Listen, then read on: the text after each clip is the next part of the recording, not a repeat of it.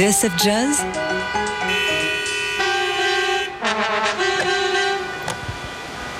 Paris, Bordeaux, Le Mans. Summer of Jazz La session du midi. Avec à l'honneur aujourd'hui l'un des groupes fer de lance de la toute nouvelle scène parisienne, Ishkero, qui est composé d'Adrien Duterte à la flûte traversière, Victor Gasque à la guitare, Arnaud Forestier au clavier, Antoine Vidal à la basse et le batteur Tao Erlich. Ils étaient passés nous voir le 10 juin dernier dans Daily Express au moment de la parution d'un double album passionnant qui s'appelle Past and Future que l'on doit au label Heavenly Sweetness en collaboration avec le festival Jazz à Vienne. C'est un double album, je vous le disais, le premier explore les archives de Jazz à Vienne et sur le deuxième disque défile la crème de la nouvelle scène française. Abraham Réunion, Arnaud Dolmen, Léon Fall ou encore Ishkiro qui reprend sur le projet un morceau d'Herbie Hancock baptisé Oliloquy Valley. C'est également l'un des titres qu'ils avaient joué en studio dans Daily Express en juin dernier et que revoici ce midi.